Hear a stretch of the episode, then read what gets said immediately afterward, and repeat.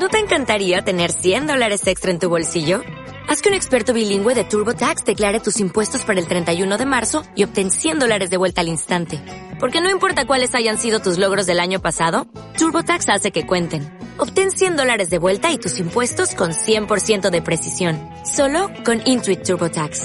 Debes declarar para el 31 de marzo. Crédito solo aplicable al costo de la presentación federal con TurboTax Full Service. Oferta sujeta a cambios o cancelación en cualquier momento.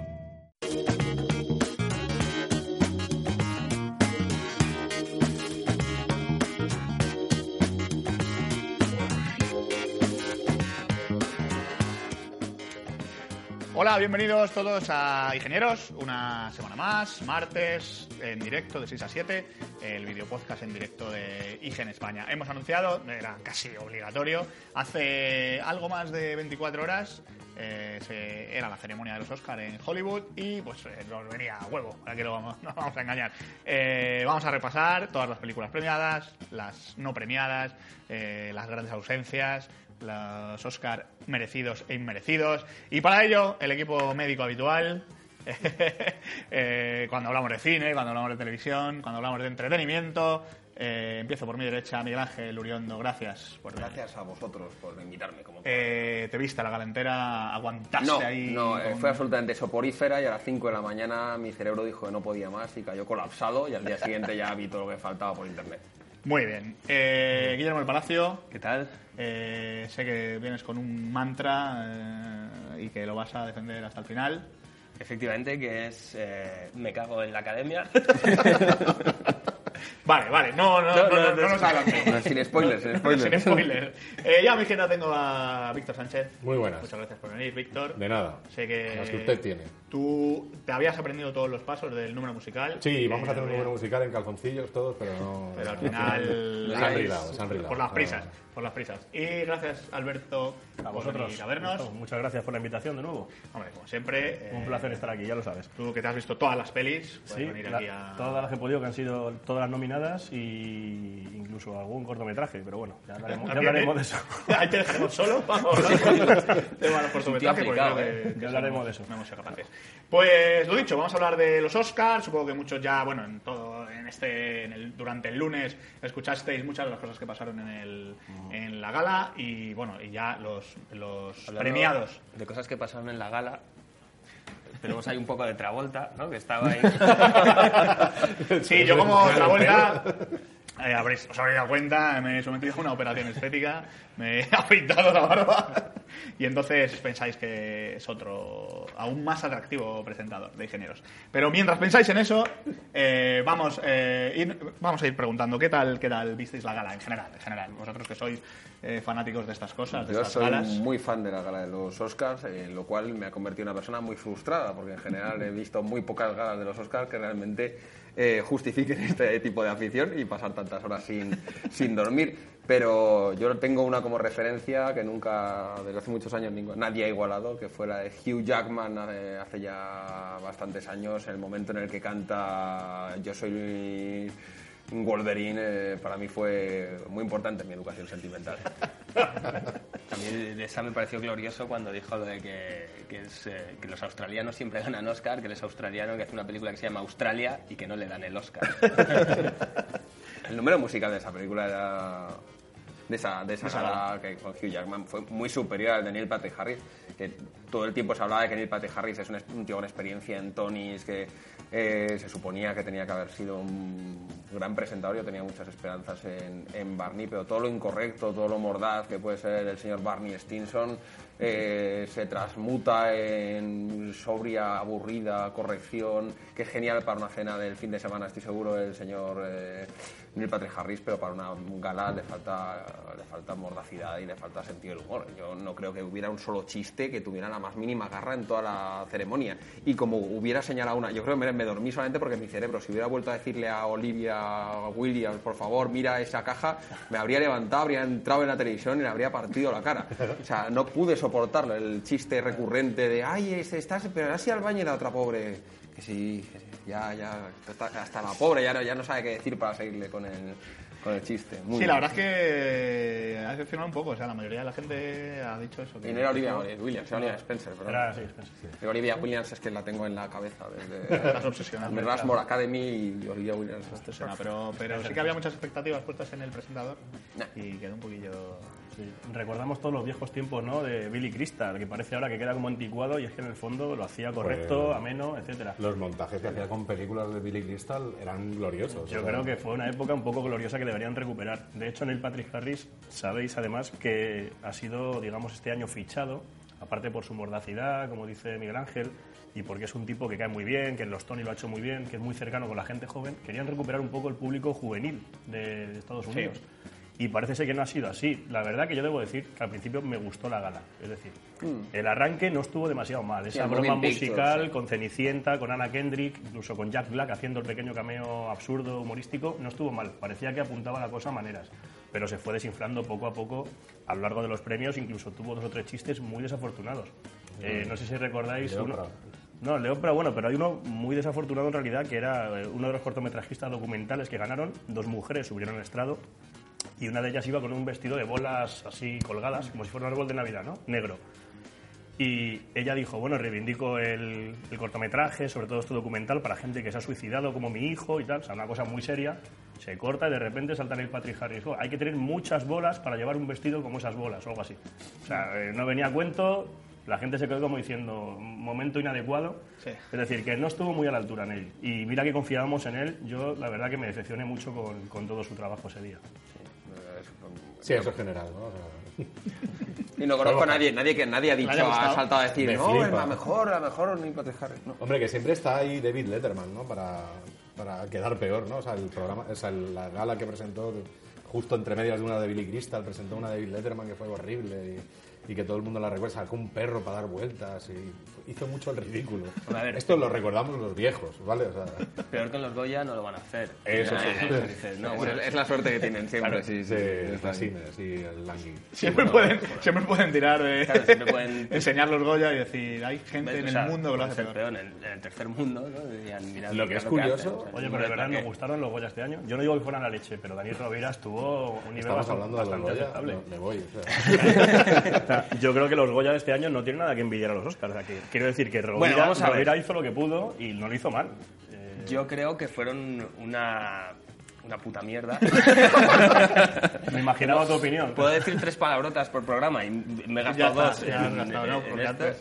Pero, o sea, Rovira no lo hizo mal del todo. Bueno, a ver, hombre, con el material que tenía, con la gala que le pusieron, pero o sea, ya cuando estaba eh, Alex O'Doherty, que además es un tío que, joder, que tiene sus tablas y es que, pare- o sea, faltaba que entrase un guardia civil y que ya le rematase. Que o sea, no puedes sufrir más cuando, con el número ese musical. Sí, pero no podemos comparar dos galas. Los Oscars son los Oscars, los Goya son los No, Goya, evidente- pero que este año los Oscars no que haya sido, vamos, la maravilla. Lo que es curioso es que los Globos de Oro siempre eran como los Oscars de mierda, que no le interesaban a nadie y estaban ganando a los Oscars por, Sí. por goleada. O sea, Amy Poehler y Tina Fey o el año de Ricky Gervais. Y, Efectivamente. o sea, por todos los lados. El de. Gervais fue buenísimo. El de Gervais, Pero vamos, que el de. Gervais fue maravilloso, solo el monólogo para empezar, pero es que Tina Fey y Amy Poehler la hacen muy bien. también, muy bien este año, O sea, dejan las galas pues, muy, a un nivel que los Oscars no está llegando. es que y creo- son la puta mierda de los Globos de Oro, he dicho una. ¿y ¿Cuántas puedo decir? Bueno, eh, Sí, vamos a dejar de insultar a los Pero de formas, galas. dicho Pero esto, por acabarlo- en, cuan- en cuanto a presentadores, yo creo que tienen también un problema y es que la gente que yo llevaría a presentar, ahora mismo yo creo que un presentador de gala de los Oscars que sería maravilloso, es virtualmente imposible que los llegue a presentar, que sería Jimmy Fallon. O sea, yo Sí. creo que Jimmy Fallon sería un gran presentador de cualquier cosa. O sea, Es un tipo que hizo un remake ahí de Salvados por la Campana el otro día, que es que es brutal. Pero es que ya por acabar con el Patrick Harris, que el chaval tampoco es que lo hiciera horrible, tenía unos guiones que seguir, pero las- lo- los chistes, quizás se salvó la broma de hacer los pañales de Berman con el chaval de la batería de Whiplash, el actor, pero poco más. Y el año pasado Ellen DeGeneres tampoco que fuera un bombazo de gala, Pero no lo hizo mal. Pero bueno, no hizo mal y, pinzas. y- y todo el mundo se acordó de esa gala, ¿sabéis por qué? Por el famoso selfie. el selfie. El selfie que tuvo en millones este año, ni selfie ni nada. O sea, Ese es Bueno, fenomenal. eh, perdona, si hablamos de momentos representativos, el selfie de este año es la cobra de Scarlett Johansson a, A Travolta. Travolta. A Travolta. O sea, eso es lo más maravilloso de la gala de los Oscars. O sea, ha O sea, Travolta en general. o sea, es una Bueno, cosa aparte del tra- de Travolta, que se ha hecho... Más que cobra, se quedó como una estatua de cera, así como diciendo, aléjate, que no me quiero mover. Quiere decir Sí, como sí. otra estatua de cera. de una, cara, con una cara de no me toques. O sea, no te Estatua de no sé. bestia de cera, no te acerques a mí. Si me quedo muy quieta, no me hará daño. Pues se ha hecho, no existe. Ha dicho mi madre que Travolta no se ha existe. hecho, se ha hecho Travolta un Uma Thurman, pero, pero de verdad. De hecho, hubo muchos tweets No, de pero, eso. o sea, aquella no se ha hecho un Uma Thurman del, del maquillaje, se ha hecho un Uma Thurman, pero de Pulp Fiction. O sea, se ha metido todo lo metible y se ha quedado como se ha quedado. Sí. Madre mía. Bueno, eh, aparte de la meternos con Travolta, vamos ya a los premios. Eh, eh, oía el otro día que había que justo habían hecho una encuesta eh, entre la población estadounidense, o sea, una encuesta esta representativa, en el que si votara la gente en vez de los académicos, pues eh, los premios no hubieran tenido absolutamente nada que ver eh, y la película más premiada hubiera sido El francotirador. Eh, según la encuesta esta, en la que la gente pues decía, yo le daría el Oscar a, a tal- la, Me la imagino las- las- la encuesta esa, como que le devuelven el papel y está manchado de, de- de doritos, ¿sabes? como como Sí. grasa de hamburguesa. Como, Como que sí, sí, transparenta, ¿no? Como- Y dibujando banderas estadounidenses, de, así como Y esvástica. Es lo que firmando con una X. Hay que empezar diciendo, ¿habe- ¿habéis visto el francotirador? Sí, ¿Alguno? sí. Bueno, eh, el tema, eh, si no, la crítica en IGN está publicada ya. Eh, el tema es el siguiente. Yo creo que, a ver, el francotirador, además, que ha sido de las nueve, perdón, ocho nominadas que había este año a mejor película, ha sido la que más taquilla ha tenido. En menos tiempo, además, porque este no de las últimas. Y bueno, quitando ese tema, es verdad que francotirador ha sido criticada por ser un canto belicista y proamericano y muy patriótico, y yo creo que hay un error. Es decir, eh, Clint, lo que, Clint Eastwood en este caso, ha intentado. Le llama Clint porque es colega. Hay confianza. Bueno, ojalá lo hubiera, ¿no? Pero me parece un tipo que de los, de los directores vivos ya con 85 años es de los más grandes que nos queda, ¿no? En todo el mundo del cine. Entonces, eh, es verdad que la Academia a lo mejor ha nominado mucho al francotirador. Al final solo se han llevado un premio de sonido. Técnico. Montaje de técnico de sonido. montaje de sonido. Pero la película no es ni mucho menos lo que la gente cree, a priori. O sea, no creo que sea una mala película. Es una peli muy correcta, quizá un poco fría, pero es una película que habla de un tipo que era como es. O sea, él ha querido demostrar cómo era ese tipo y yo creo que Clint Eastwood lo que ha hecho es una crítica real a, las guerras, en realidad. No a, decir qué bueno era este tío. Simplemente cuenta su historia, que no vamos a desvelar para que la vea todo el mundo. Y, a ver, evidentemente no tenía opciones de ganar como mejor película, porque Boyhood y Birdman apuntaban muy fuerte y eran mucho mejores en realidad. Pero es incomprensible que se han quedado películas fuera, como Foxcatcher, por ejemplo, la de Bennett Miller, que es un peliculón, o incluso hay gente que le encanta, a mí no tanto, pero también está muy bien, Nightcrawler, que es una crítica a los medios de comunicación americanos con un Jake Gyllenhaal que también han ignorado este año. O sea que ha habido un montón de nominaciones raras este año que no se entienden. Como por ejemplo, veníamos hablando Guillermo y yo antes, la Lego película, mejor película animada, no ha entrado ni en categoría. O sea, Eso, eso, tiene, eso lo puedo explicar yo. No entra en categoría porque eso tiene una. Tiene red intríngulis. Las nominaciones al Oscar a mejor película de animación no las realiza la academia de la misma manera, las hacen los animadores. Entonces, eh, hay una, pues, una academia de animadores que se encarga de realizar la película. Entonces, si te pones a pensar, como película de animación es un truño absoluto. O sea, si te fijas, Pues yo creo que ciñes en la forma. No, escúchame, escucha una cosa. Sí, si, sí. si te ciñes a la parte formal, a la, a la parte puramente formal de animar algo, o sea, no tiene una, una animación por ordenador extraordinaria, o sea, realmente, o sea, es casi como Clay Motion eh, media, Pero media es el secreto. Sí, es el secreto, pero para que la a ver, si la película es graciosa, si estoy seguro de que si hubiera estado nominada, probablemente habría ganado, porque los académicos habrían acordado, habrían dicho qué película más de puta madre y a lo mejor gana.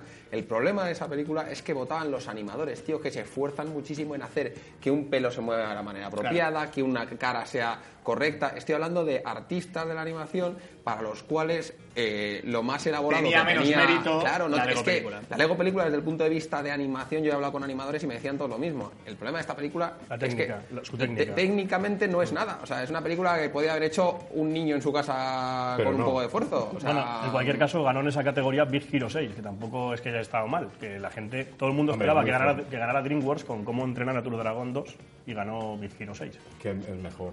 O sea, lo que pasa es que son películas muy formales y que no dicen absolutamente nada, que tienen todas el mismo guion. No sé si habéis visto eh, El libro de la vida, que también estaba nominada, Claro. que es una película que estéticamente está muy bien, No, que no- tiene no- incluso... estaba- no estuvo nominada al final. Yo ¿eh? sí, estuvo, pre- sí. estuvo preseleccionada por México. A ver, eran la, la de Ghibli, eh, la is- eh, otra que no... Bueno, lo podemos- lo vemos Ahora mismo, eh, ahora mismo. Big Hero 6, Nosotros eh, los Box Trolls, la mejor de Trolls. todas las nominadas eran los Box Trolls, pero de lejos.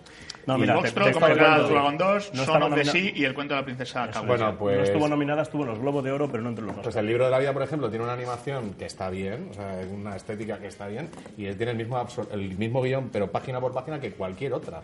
Que cómo entrenar a tu dragón, con todas esas películas, lluvia de albóndigas, todas esas películas que van de que el padre no le entiende y al final le comprende. O sea, Sí, a mí el libro de la vida me gustó mucho, también la, la escribí el otro día además, eh, y fue una sorpresa muy grata porque parece pero una película una muy... película que no está nominada. Lo he sacado yo, pero... Sí, Sí, no, pero es estáis verdad. incumpliendo las reglas. Es que sacas películas que hay que, hay que hablar de ellas, porque Pues tampoco estaba nominada... de, de una película nominada, como era la que no estaba nominada, la Lego película, que yo, o sea, yo no sabía lo de Uriondo, porque yo no me preparo estas cosas, entonces no, no sabía que era porque lo habían hecho los animadores, pero aún así, o sea, mi, mi cámara, ¿no? A mí ya sabéis que me gusta mucho mandar mensajes.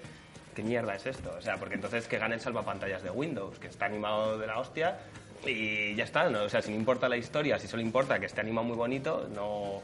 Es que no, no me parece un criterio. No, no, pero es que además, aceptable. fíjate, es que ju- me voy. justo es el doble criterio. O sea, por el mismo motivo que no estaba la Lego película, entraron películas que formalmente yo creo que son, están más cuidadas, que tienen más mérito como películas de animación desde el punto de vista de cuántas horas de trabajo han puesto para hacer esto. Yo creo que todas las que había están más, más trabajadas. Pero luego yo creo que los académicos, a la hora de votar película, la mejor película de animación, votan a la que más juguetes tiene. O sea, o, eh, Big Hero De hecho, 6 eso es- no me parece ni mucho, me parece de todas, la- de todas las que he visto, que yo he visto Big Hero 6, vi cómo entrenar a tu dragón y Box Trolls, me parece que Box Trolls estoy de acuerdo con que es la mejor de todas, pero también como entrenar a tu dragón 2 como secuela me parece muchísimo mejor película. A mí me parece un aburrimiento. Es una, discu- tremendo, es una ¿eh? discusión. A mí me gustó mucho la primera y me ha gustado mucho la segunda. Pero, de Pero luego la, que es objetivamente la peor de todas, eh, para mí es Big Hero 6. Me pareció una película agradable de ver, entretenida. Sí, pero vamos, que son Pero que no- formales, son eh, que con el mismo guion, que no molesten a nadie y ya está. Pero eso pasó también en, la, en el, Tira en el mucho la Oscar al industria, mejor ¿eh? corto de animación. Se lo dieron a Fist también. que se lo dieron a Fist, que todo el mundo, yo me acuerdo, yo lo vi por TNT porque casualmente ni yo ni tenía Canal Plus normal, o sea, al final se dieron una serie de circunstancias de manera que no pude ver la gala como una persona normal. Entonces la vi en TNT con roja directa, con un señor mexicano hablando de los Uh, lo que ha dicho. hablando de los de los Oscar. Y el, el tío estaba verdaderamente indignado, el de TNT de Latinoamérica, de que hubiera ganado. Pero Fist es una película de. Disney, ¿no? O sea, tiene todo su No, tradición. es de, bueno, es de Disney, pero era el Era premio Pixar. precisamente de, De Big Hero 6, de Big el Hero corto 6. que ponían antes. Y era vulgar, o sea, era muy... Yo reconozco que me gustó el- mucho el perrito, corto, ¿no? ¿eh? pero El perrito. Pero ¿y por qué no le gustó a este señor? O sea, el corto, vamos a ver, no he visto los demás. Porque parece ser que los demás eran todos, que además en la categoría como de corto animación uno hubiera esperado que fuese una cosa que fuera más innovación formal. Porque claro, si hablamos de innovación formal, todas las películas que se supone que tenían que ganar los, los Oscar eran películas que tenían grandes innovaciones formales y que se supone que habían revolucionado un poquito el cine. Las dos películas, ahora mismo tú eres o bermanista o boyjudero.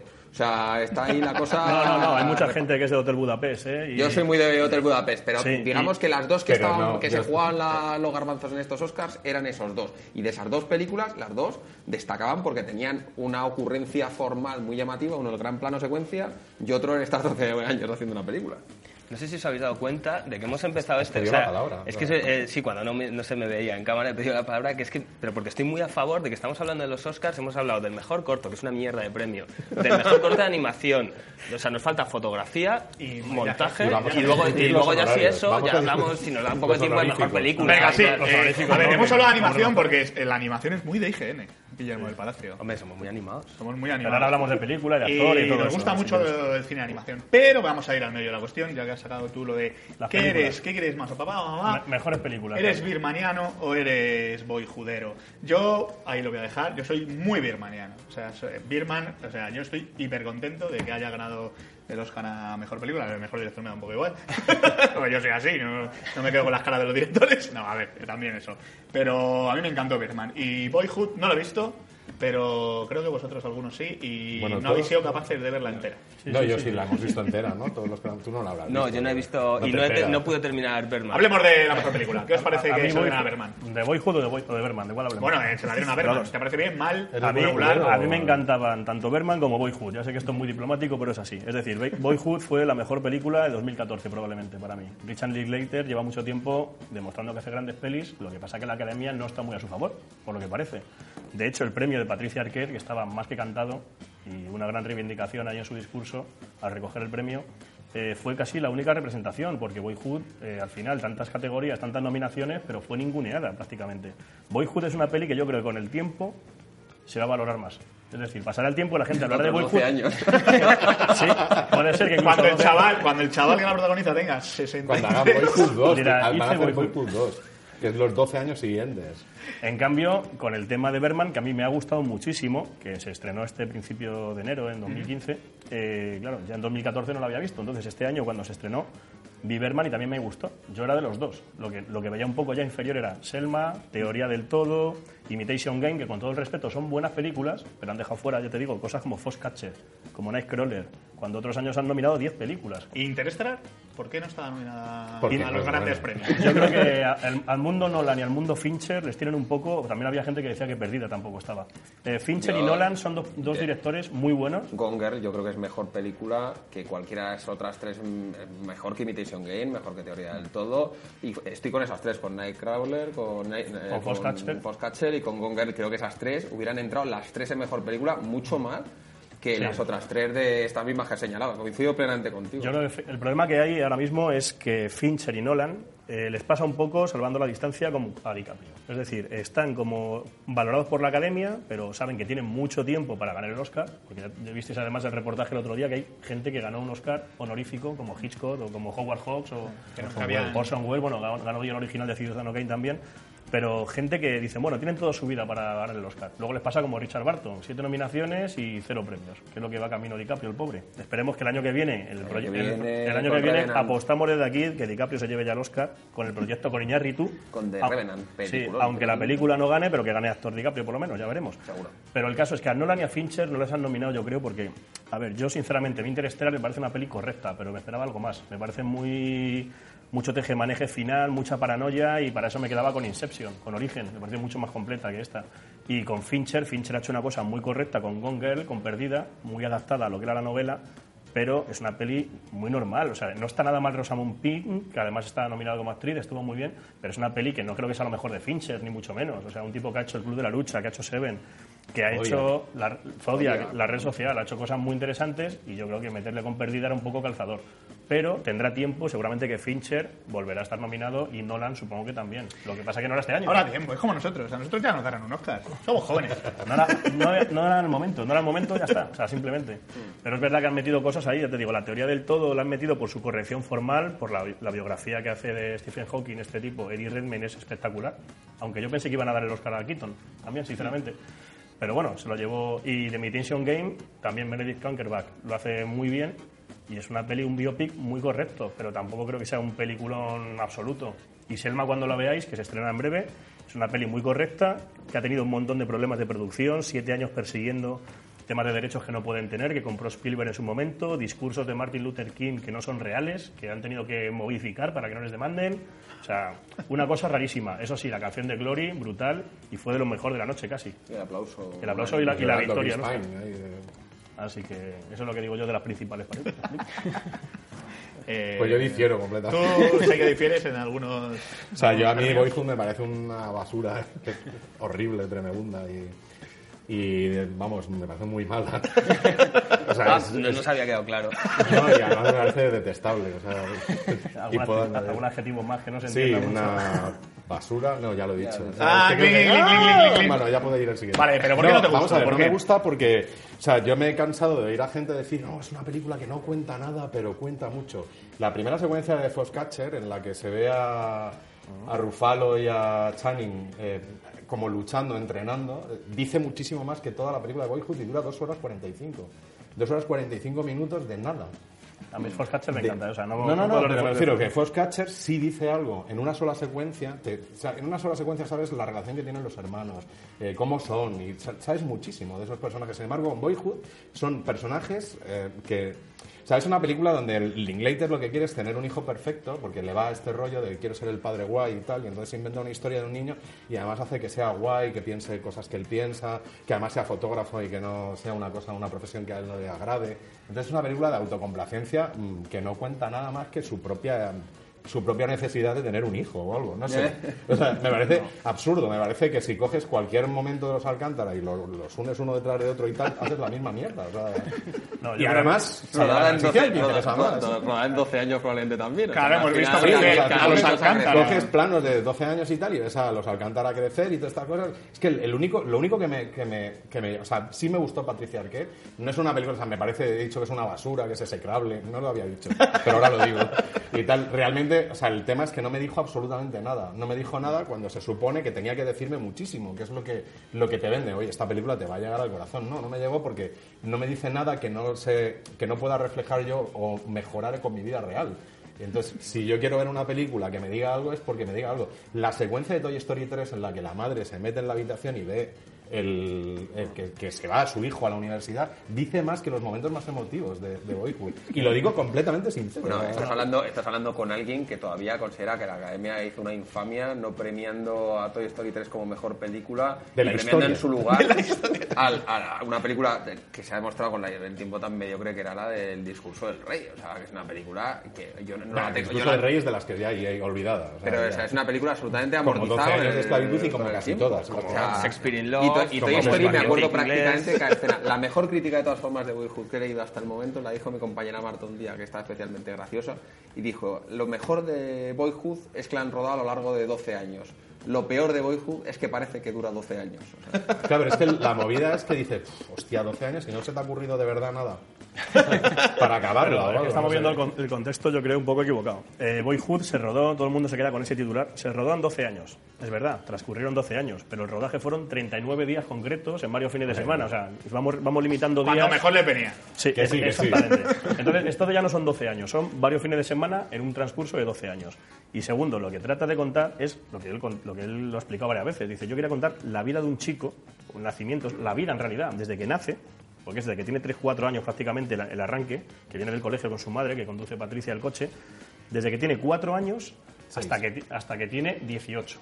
Eso, hasta que tiene 18. Cuando tiene 18 es cuando su cambio, su cambio vital y su universidad le va a dar el rumbo de su vida y encuentra el amor y todo esto, eso todo el mundo lo ha vivido. Si no has vivido nada de eso, es que no has vivido. Pero te digo que eso mismo lo cuenta Toy Story y lo cuenta mejor en una secuencia. Además sale el Lotso y el señor Patata. Que quieras que no, quieras que no le da... aparte que esta película que, se claro. pierde en, en- O sea, que Billy Wilder contaba una historia muy muy buena donde decía que hab- contaba una historia donde decía que un día escuchó en un hotel que estaba durmiendo, estaba él ahí pensando en sus cosas y escuchó que alguien se quitaba un zapato plum.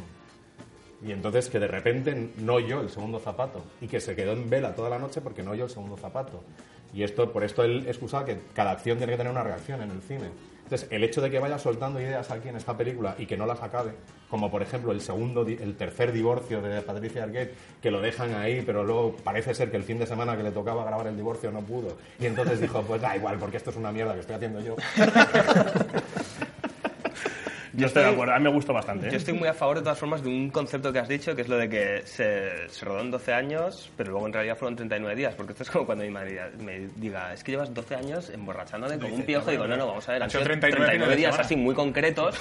Pero nada, ¿cómo que 12 años? O sea, vamos a ver. Bueno, bueno. Y ya que habléis de academia. no, bueno, voy a, ya me doy pie yo. Gracias, Gustavo. Yo quiero decir, yo estoy, no, yo estoy muy a favor de Gran Hotel Budapest. Y ahora voy a decir algo ya por primera vez con un poquito de sentido, poco, pero y es que Gran Hotel Budapest para mí fue algo que hacía tiempo que no me pasaba, que fue que me entretuve mucho en el cine. O sea, que yo llegué y tuve una experiencia muy placentera, muy agradable y salí del cine contento, como diciendo, joder, me han contado una historia entretenida que me ha tenido aquí. O sea, que no ha tirado de efectismos tampoco, como Berman, que bueno, realmente no, no la he podido terminar porque no me ha dado tiempo. La empecé a ver, me estaba gustando, pero no dejaba de salir de la película, de romper la suspensión de incredulidad por el juego de que sea un plano secuencia, porque al final me, sacaba de ello. O sea, me parece que el, el premio al mejor director sí que está muy logrado, porque efectivamente es muchísimo trabajo, pero me saca de ello y no me aporta absolutamente nada. Sin embargo, Gran Hotel Budapest para mí me recordó, guardando un poco las diferencias, a la que para mí es una de las mejores películas de la historia, que es La Princesa Prometida.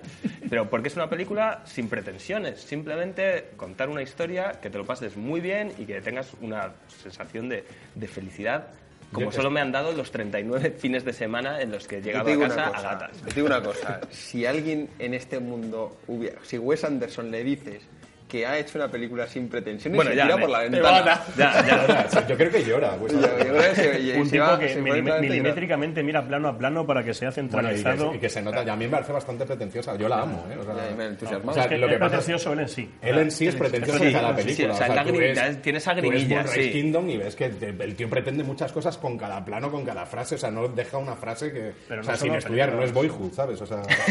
No, no, estudia Pues- todo al, al milímetro y incluso en, una peli que a mí me, me encantó de Wes Anderson, que la gente la deja un poco vilipendiada porque es animación, eh, Fantástico Mr. Fox. Fantástico Mr. Fox es maravillosa, Una maravilla de película que además está, mm, la ves un día con calma, te pones el DVD y ves plano a plano, vas parando y están todos los muñequitos colocados como si fuera un triángulo, ahora una forma geométrica, ahora este plano con el horizonte. O sea, es- claro, entonces el Gran Hotel Budapest tiene mucha parafernalia técnica que yo sabía que iba a ganar algo en, en maquillaje, en vestuario, en música, como ganó Alexandre Desplat. Tenía cosas muy buenas, pero yo creo que la carencia del guion se le va la pinza Y a mí- tanto a, y fíjate que a. Wes Anderson se le va demasiado la pinza en el guion. Eh, mete demasiados personajes, muchos secundarios que no pintan se le va la pinza en el guion. Si es la película de Wes Anderson que acaba más redonda de todas. O sea, porque, Sí, porque las otras, te digo, Porque, claro, es que estás hablando de que este tío hizo la, como la de los Tenenbaums. O sea, Hizo los- bueno, que los Tenenbaums, yo no sé qué se estaba fumando Wes Anderson Bueno, cuando y- estaba. y la Academia, viendo- Academia Rushmore también. o bueno, la de La- Life Aquatic. Life Aquatic o Viaje de Danger Wing son idas de olla. Son idas de olla, pero de Pero mucha a mí me droga. encantan, o sea, las adoro todas. Que sí, menos pero, Academia Erasmus. pero mucha droga. Pero quiere decir que él dice que no es pretenciosa y me parece que no, no hay- es imposible que Wes Anderson no es pretenciosa. Que digas que es una ida de olla y es la probablemente la película más sensata que ha hecho Wes Pero Anderson. eso no significa que sea más, o sea, que sea más sensato que el otro que ha hecho, no significa que sea sensato de por No, sí. no, no, no, no.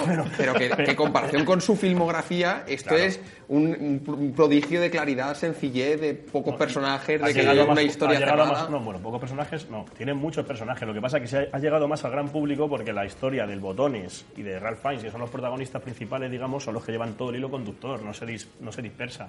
Pero es verdad que hay muchísimos secundarios, os acordaréis, Adrian Brody... Pero sale todo el mundo, sale Jake Goldblum, sale... Salen todos. eh, William Dafoe, sale... pero sale- salen cinco, salgo mi- yo. cinco minutos cada uno, eso sí. Eh, Y la- son, y son personajes con los, que, Wilson los que habéis dicho al principio, con William Dafoe o con, o con Adrien Brody, son personajes que te acuerdas de ellos después. O sea, piensas, ah, qué personaje, pero luego es que, por ejemplo, lo que hace con la liga de los, lo de los eh, tipos de, de los hoteles que tienen ahí una especie de conjura secreta, ahí es que se planta 10 actores famosos prácticamente con una, con una imagen de cada cual. o Es sea, un Bill Murray ya le saca dos Ah. planos, pero a otros solo uno. Bueno, sí. y, y femeninos como Tilda Swinton también, que lo hemos dicho. Sí, Y- sí, sí. Pero bueno, que yo creo que el Gran Hotel Budapest sí que es una buena peli. A mí No. me, me gustó mucho verla... Pero yo prefería Berman. O sea, ¿Y con- conocéis, Sí, y conocéis sí, algún...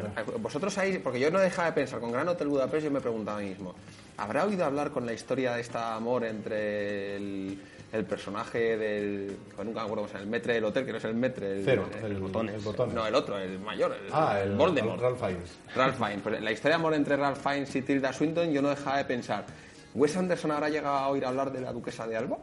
Qué fuerte.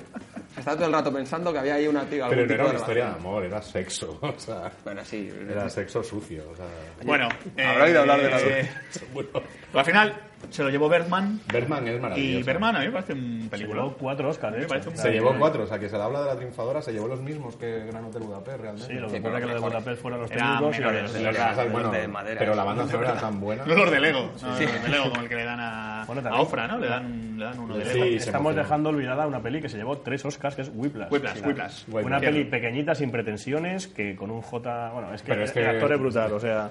De hecho, es curioso porque se llevó secundario, pero tú piensas en esa película y piensas en él. O sea, Sí, no- totalmente. el, el chaval es como lo de menos. O sea, Claro, es que yo no sé ni siquiera por qué estaba, vamos a ser un poco tiquismiquis, por qué estaba nominado este tipo, J.K. Simons, a secundario. Si es que el protagonista es él.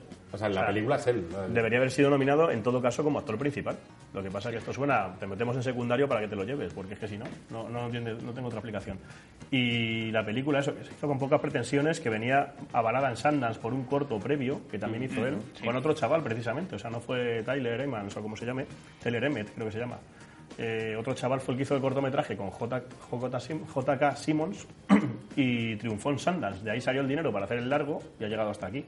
Y se ha llevado tres cortos, o sea, tres nominaciones, tres Oscars que han sido el de actor secundario, Edición, ¿no? edición de sonido Y, y, y montaje. y montaje, y montaje, efectivamente. Montaje. Que de hecho montaje había dudas ahí, porque Berman también tenía sus opciones. Pero Bergman no estaba nominada a montaje. O francotirador, uno de las dos. El tirador no se merece ni que la veas. Ni que la- ni que la en- en- francotirador en se llevó- si Es que no hemos si hablado, somos solo ha hablado él de francotirador. Pero y si esto somos- yo creo que hay que solucionarlo Sí, ya. pero si somos muy estrictos, Berman, no sé qué premio le van a dar al montaje, porque en Francotirador realidad y. Hostia, monta eso. No, monta eso. que sí, pero Móntalo. Y Desde, que- el y punto, que- desde el punto de vista puramente Pero serio, no debería tener montaje. No hay montaje en esa película. Pero sí lo hay, que porque sabemos una que es Un falso muchísimo, muchísimo más complicada. Sabemos que porque no es, no es la soga donde pasa una espalda y de repente metes el siguiente rollo, ¿sabes? No, esta película llega a tener momentos donde sube la cámara, está en el azote hablando eh, Emma Stone y Edward Y Norton, Norton. sube la cámara, pasa el día, o sea, se, hace de día y y cuando está, cuando baja la cámara está en la calle. Eso, y luego entra, sube la cámara y se mete dentro del Y además del atraviesa camerino, los cristales. Hay un y momento que atraviesa la y cámara atraviesa los cristales es del montaje. teatro. O sea, y hay capas y capas ¿estás de, acuerdo, de- ¿Estás de acuerdo, Víctor, que tenía que estar nominada a montaje, por lo menos? Y yo creo que tenía que estar nominada a Bueno, pues montaje y a banda efectivamente no lo estaba. Estaba en el francotirador, Boyhood, el Gran Hotel Budapest, The Imitation Game y Whiplash, que es el que ganó. Pero bueno, que Bueno, Whiplash está muy bien. En, en todos los En- aspectos técnicos y tal está muy bien. El guion está bien, los y, actores y están el bien. actor, sobre todo, es Y sobre todo JK está bien. El montaje... yo- bueno, o incluso Gran Hotel Budapest. O sea, tenía que... Tenía que o sea, ¿quién, quién lo ganó? Perdón, el montaje. Whiplash. Es que estoy pensando.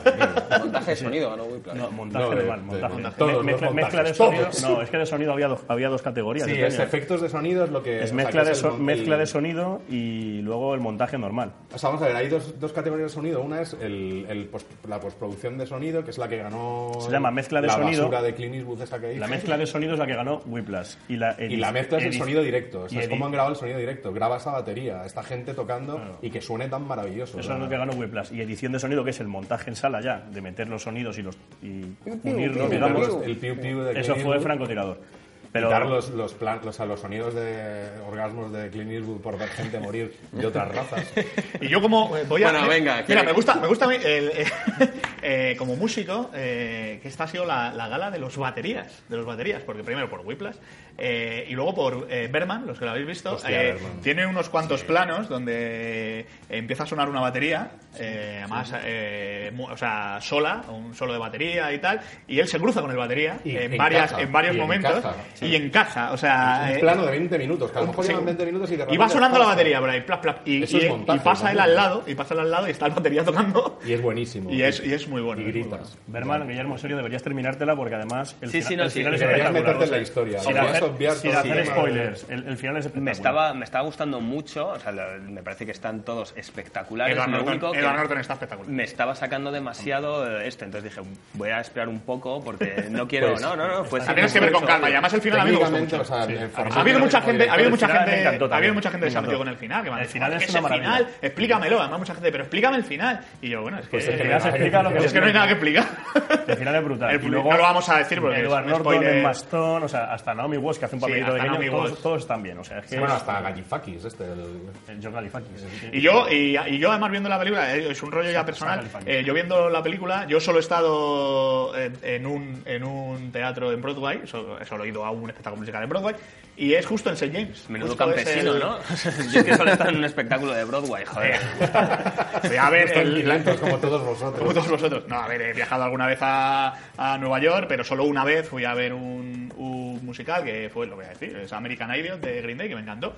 Eh, que el propio, además pillé una de las pocas actuaciones en las que Billy Joel es- actuaba, hacía de, de, de uno de los personajes de- del musical, y fue en el St. James. Y entonces, en mitad de la película, me di cuenta de que era el St. James y me hizo un mogollón de ilusión. O sea, que dijo Ñarrito, como está Gustavo aquí, vamos a Sí, copiarlo. hombre, y claro, claro, claro, claro, por eso. Esa secuencia de que sale de los calzoncillos, ¿eh? Sí, que pasa, además pasa por la, la parte de atrás del St. James, da a un callejón que llega a Times Square, entonces él, él cruza Times Square en calzoncillos hasta que llega a la... ¿Sabes que esa secuencia no la tenían cortada la calle ni nada? No... Claro, claro, la gente, o, Era- o la tenían a gente muchos extras real. No, no, y no, salen todos real. haciéndole fotos.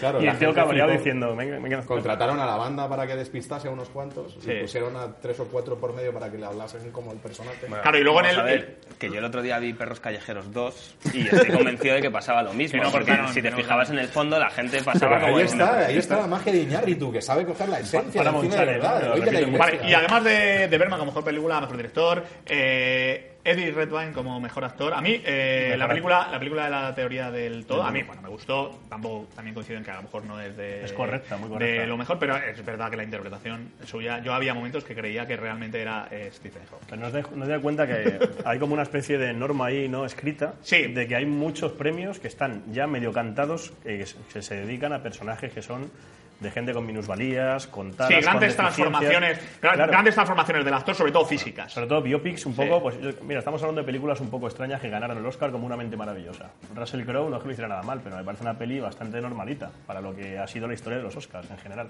Entonces, con la teoría del todo pasa algo así. Si no fuera porque, bueno, Felicity Jones también lo hace muy bien como mujer de Stephen Hawking, pero Eddie Redmayne es que se mete en el papel de soy Stephen Hawking. O sea, hace unos gestos y una... Esa, pero la sonrisa. O sea, Sí, sí, sí. sí. Y hay que ver la versión original, o sea, Sí. 100%, con mucho que amemos a los dobladores que vienen aquí a veces. sí, sí, por supuesto. Pero, si es que puedes esa- escucharlo, escuchar la voz. La voz, que la voz de Eddie Redmayne eh, imitando a Stephen Hawking, le ves en las conferencias que hacía, Sí. es que es igual. Y la cara que ponía y cómo... A mí me faltó, porque esto es de la primera época de cuando la, con la primera mujer, que luego, luego se divorció, que fue la que escribió el libro en la que está basada, basada la película, eh, que estaba con la primera silla, que le ponía voz, pero a mí me gusta más la voz nueva, la de... Me gusta bastante más. y esa hasta ahí no, lleg- no llega la película. Eso, pero... no, eso no lo mete, eso ya después con la segunda mujer. La segunda parte.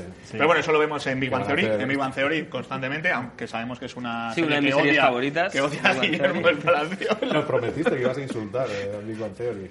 Ah, bueno, pues si me dejáis, sí, Big Bang Theory me parece Te queda un una palabrota. No, pero ya la has insultado en directo Ah, aquí bueno, en vale. este Bueno, vale, pues Pero te nada. queda una palabrota. Un apestoso montón de caca. Vale. Oye, y alfombra roja, ya eso no sé si queréis hablar o no, pero... Sí, venga, vamos a marujear, ya que Hay hemos una cosa repasado... muy, muy ridícula que pasó que hay que contarlo, porque eh, ridícula porque parece que todo el mundo estará de acuerdo, que resulta que el Twitter empezó a echar humo por la tarde antes de empezar la gala. Ah, Sonia. Con Sonia Monroy vestida con un vestido Ridículo. español, pero es que decía que estaba allí en la gala y que no la había dejado entrar, cuando era mentira. Había estado el día anterior paseando por allí, por la alfombra roja, le habían hecho dos fotos, la O sea, pero vamos a dedicar a hablar de esto ¿no? En Monroy. lugar de Te quiero insultar decir, al lo que es alfombra francotirador. roja es esto, o sea, es un lugar de parafernalia. No lo y- entiendo. ¿no? Eh, había una, mm, eh, no sé, no sé quién era una de ellas, creo que eh, Scarlett Johansson, no lo sé. Bueno, había una, una iniciativa de muchas de las actrices que, que se llamaba. Ask, eh, Ask Me More, Ask Me More, me parece, que bueno, que es pregúntame más, porque el- solo a las, a las actrices, eh, eh, solo las preguntan en la forma roja sobre su vestido. Entonces era como una iniciativa de, vale, me puedes preguntar por el vestido, pero luego eh, soy una persona. o sea, puedes preguntarme más cosas. Y entonces era una iniciativa que se llamaba Ask Me More y era para que los, los periodistas que están ahí con el canutazo no solo le dijeran, ¡ay, ¿de quién es el vestido? Eh, te queda muy bien. Dios mío, ha quedado, ha quedado claro entonces lo de John Travolta. Le ha pedido una cita. O sea, es mi amor. Hombre, pues ha claro, dicho, claro. esto ha visto a pie y ha dicho, Ha vamos dicho, a... darle el pie y aquí te... Pues sí, sí, Ven sí. aquí bonita que te voy a dar Porque parece ser que... Pero que no, es- no era, era Reese Witherspoon, ¿eh? No era... Ah, eso no sabía si era Scarlett. Nominada era- por Alma Salvaje también, una película Sí, sí. que queda ahí un poco en el limbo, ¿no? Bueno, Vale. Hablando, de- hablando de, Donde películas- hablando de películas. incluso. Sí, claro. sí, bueno, está esa o hablar mal del francotirador. O sea, Sí, eso podemos dedicarle un poco más de tiempo porque yo creo Sí. que o no sea, yo hemos- puedo hablar mal de muchas. ¿eh? Bueno, vamos a, a dedicar los últimos cinco minutos a que os metáis con el francotirador. ¿Por No, qué, no, ¿por no, qué no, la odiáis? No. Yo sí lo voy a hacer. Eh, sí que quiero. empecé. Rápidamente. No, estoy de acuerdo con que es una película que siendo Clint Eastwood, o sea, Clint Eastwood siempre ha defendido una serie de valores que tiene y no me, no me parece terriblemente grave que hable de un héroe de guerra o que se lo plantee como, como quieras. Realmente el único problema que tengo con el francotirador sin haberla visto y es, una- es un problema que no tiene que ver con haberla visto y es que hay una cosa que puedes hacer. Tú puedes hacer una película sobre la guerra de Irak en el que hables a favor o en contra de la guerra, pero no te inventes la guerra. Eso me parece un error eh, capital tal y como... O sea, tú eres un director, es verdad que a Clint Eastwood le encanta a todo el mundo y sobre todo a los productores, porque es que creo que del presupuesto todavía devolvió dinero, porque la hizo por menos dinero del que se suponía que tenía que hacerla, entonces le salió tan mala que hasta devolvió dinero. Es el sueño húmedo de cualquier productor de Hollywood. Dicho lo cual, Y bueno, tiene te, taquilla, te pero- puedes gastar el dinero al menos en buscar historiadores que te aseguren que, los- Que lo que estás los- contando que es lo que estás correcto. contando no es una falacia horrorosa, o sea, porque estoy de acuerdo contigo en que tú puedes contar unas cosas de la guerra. Lo hizo muy bien con Bandera a nuestros padres, con Cartas desde Iwo Jima. Son películas en las que se cuenta una guerra y se cuenta una guerra desde dos puntos de vista y no- en ninguna me pareció que fuera... Y estoy seguro de que Sniper es una película maravillosa en la manera de hacer de Eastwood.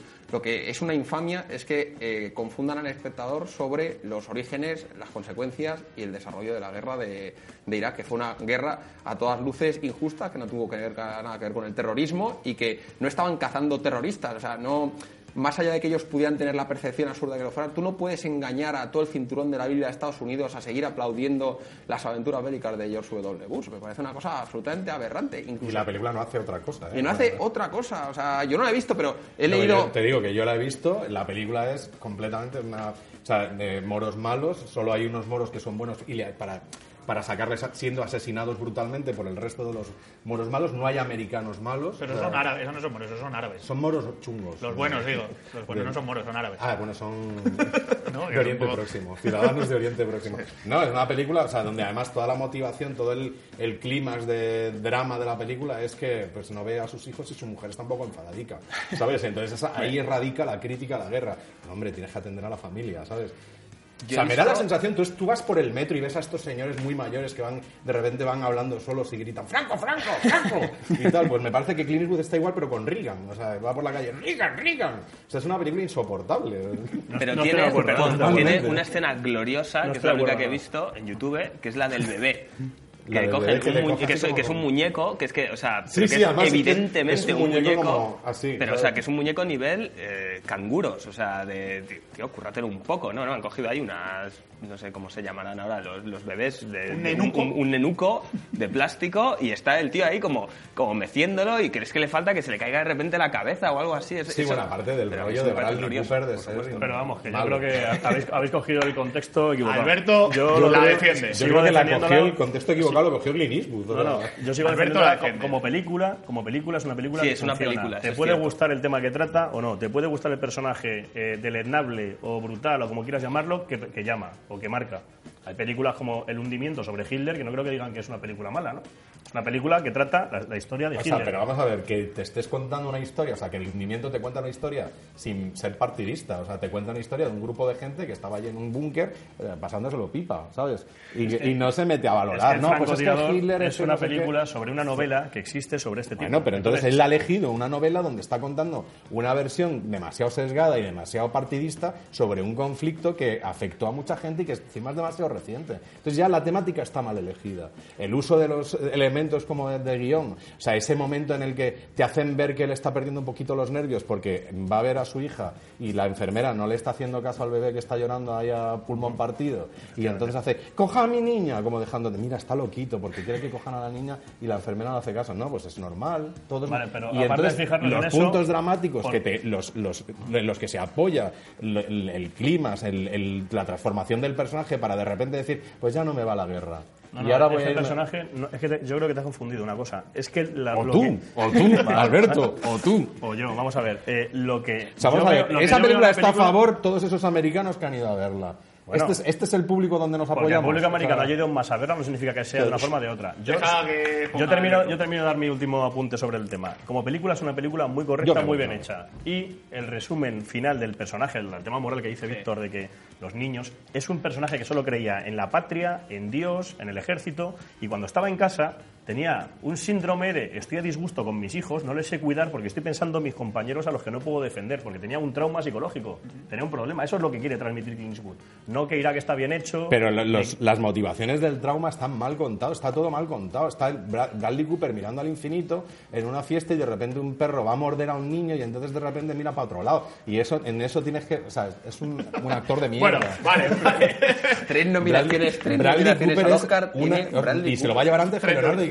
Ojo, ojo. DiCaprio tiene cuatro nominaciones. Pero se lo va a llevar antes Bradley Cooper, que es un mierda. Y que menos mal que no va a ser Indiana Jones. DiCaprio tiene cuatro, pero le han salvado muchas que le han quitado de en medio. O sea, tiene por El Aviador, tiene por eh, el año pasado por El Lobo de Wall Street Gilbert Grape. y por Gilbert, por Gilbert Grape fue de reparto. Pero tiene tres principales y una de reparto. La otra era con... No, mirar aquí. Con- Eh, no, también era de. con Batman, la- no, la de Django. Ah, Django. Con Django desencadenado, sí. ¿Y Pero bueno, Island no tiene? pero tiene muchas otras. Tiene Infiltrados, ya- con el Island, que, que nunca le nominaron. Con esas no lo- Bueno, eh, aquí nuestro apoyo incondicional a Leonardo DiCaprio, el mejor actor de nuestra generación. Eh, muchas gracias, se nos ha acabado el tiempo. Ha habido aquí una ardua polémica al final, que nos gusta que haya polémica. Eh, Muy divertida. Y bueno, esto ha sido un poco un repaso muy por encima y muy apasionado de la gala de los Oscars 2015. Muchas gracias a todos. Estaremos aquí el año que viene para la gala de los Oscars 2016. Seguro, seguro, Seguro ¿no? que sí, seguro que sí. Y nada, muchas gracias a todos. No voy a repetir vuestros nombres porque ya se lo sabe la gente de sobra. Y nada, nos vemos eh, en otro Ingenieros la semana que viene. Como sabéis, siempre lo recuerdo, los martes en directo de 6 a 7. Y que no lo habéis podido ver en directo en IGN o en la portada de marca.com, pues lo veis en IGN, en nuestro canal de YouTube o en la app gratuita para PlayStation 4. Hasta la semana que viene. Adiós. Adiós.